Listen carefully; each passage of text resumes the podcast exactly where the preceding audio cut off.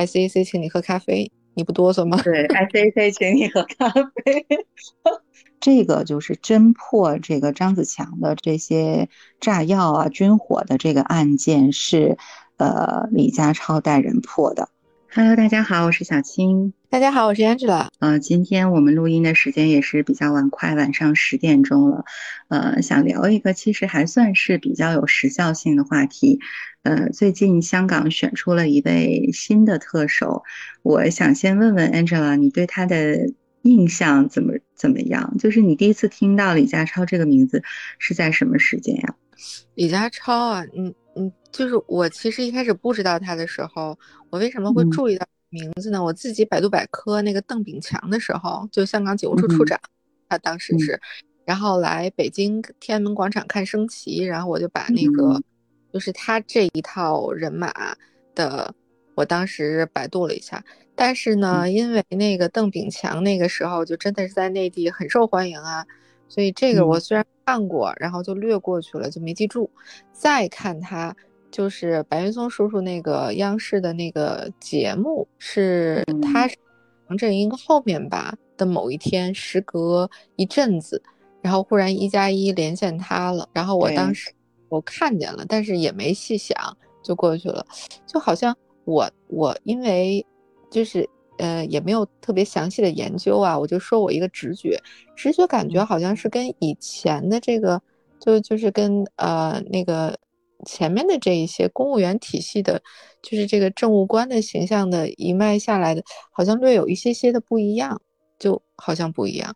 对，因为他是纪律部队出身嘛，他整个这个职业生涯就是在香港的警队里面去奋斗的。如果要是说，比如说梁振英啊，或者是林郑月娥啊，是典型的文官的话，那 这个超哥就是武官吧，整体气质不一样。那个李家超是一个挺有意思的人，我相信最近大家在网上也都看过他很多的这个个人经历了，呃，但是这个受港片的这个影响，也不妨再给大家赘述几句。我我是真的觉得大家对于香港警察的这个好感，一个是来自香港的电影、香港的警匪片，你认同这个说法吗？知道？呃，确实是的，就是尤其八零后跟呃九零初的这一些孩子们，应该还是看这些的。我不知道零零后还看不看啊？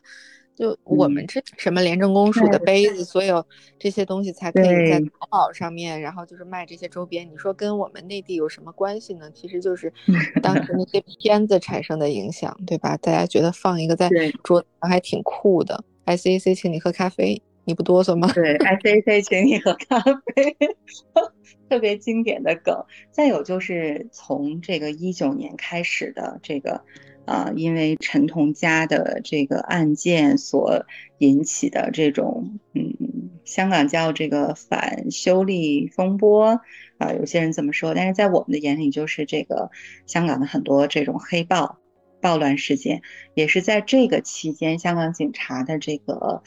他们的这种责任感、这种专业精神、这种敬业度吧，我觉得也是在大陆的这个网站上面引起了很大的这个热议，而且很多我们大陆的网民也特别支持香港警察。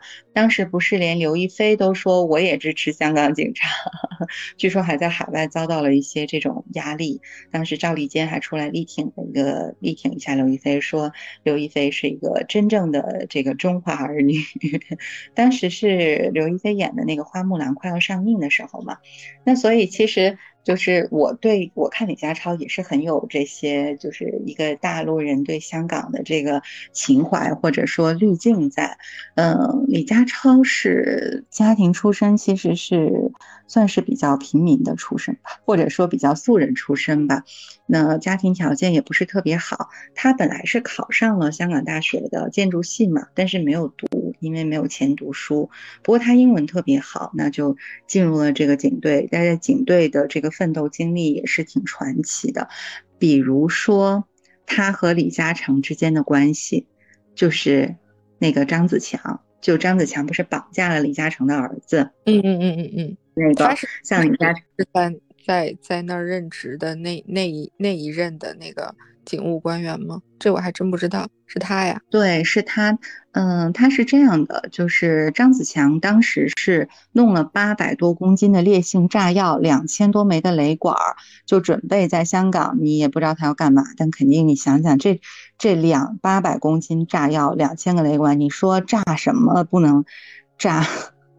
这就是个军火库啊！是不是？你就是我觉得整个把这个香港的这个政府大楼炸了，都都都是可以办到的。所以这个就是侦破这个张子强的这些炸药啊、军火的这个案件是，呃，李家超带人破的。他是找到了张子强在新界的这个所谓的军火库吧？嗯，那么张子强就逃到了内地嘛。当然也是这个李家超当时办。办这个案子的时候，应该也是这个给广东的这个警方提供了比较多的这种线索和证据吧。那么最后，张子强是在内地抓的，是在内地受审的嘛？张子强这个事儿故事也是挺多的，我当时还记得，就是。呃，描述的很详细，说他浑身绑着炸药。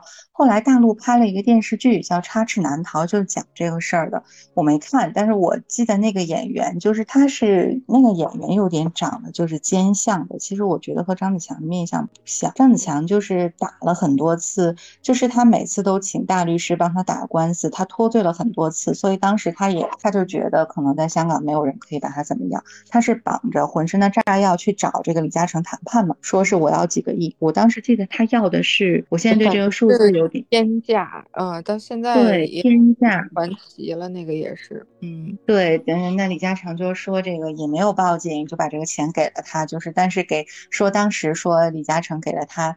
呃，一个建议就是说，那个你看，说这个张先生，我把这个钱给了你，你这个已经衣食无忧了。如果你要是觉得可以的话，其实我可以帮你去做一点这个小生意，做一点正行的这个生意。他拒绝了，据说是李嘉诚给他的钱，他也没有多久就挥霍掉了嘛。所以这个这个事件也就很传奇。也说就是说，李嘉诚是因为这个张子强的这个事情以后才。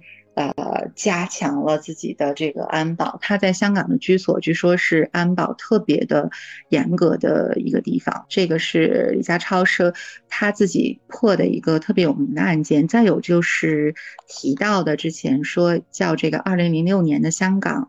叫魔警案件，我看到很多的，其实最近在聊这个李家超个人职业经历的公众号也都在说这个案件，但是我捕捉到的一个细节是什么呢？就是说。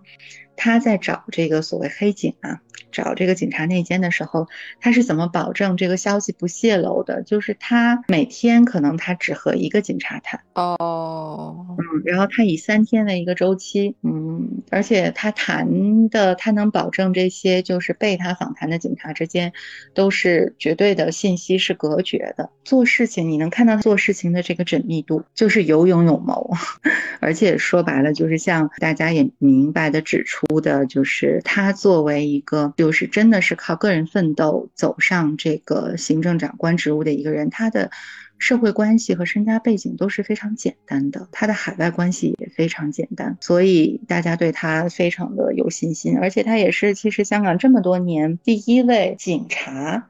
基层警察出身的这个行政长官吧，他也是第一位基层警察出身的保安局局长。其实他创造了很多个这种香港的这个第一。当然，我觉得这个也是香港就是需要的。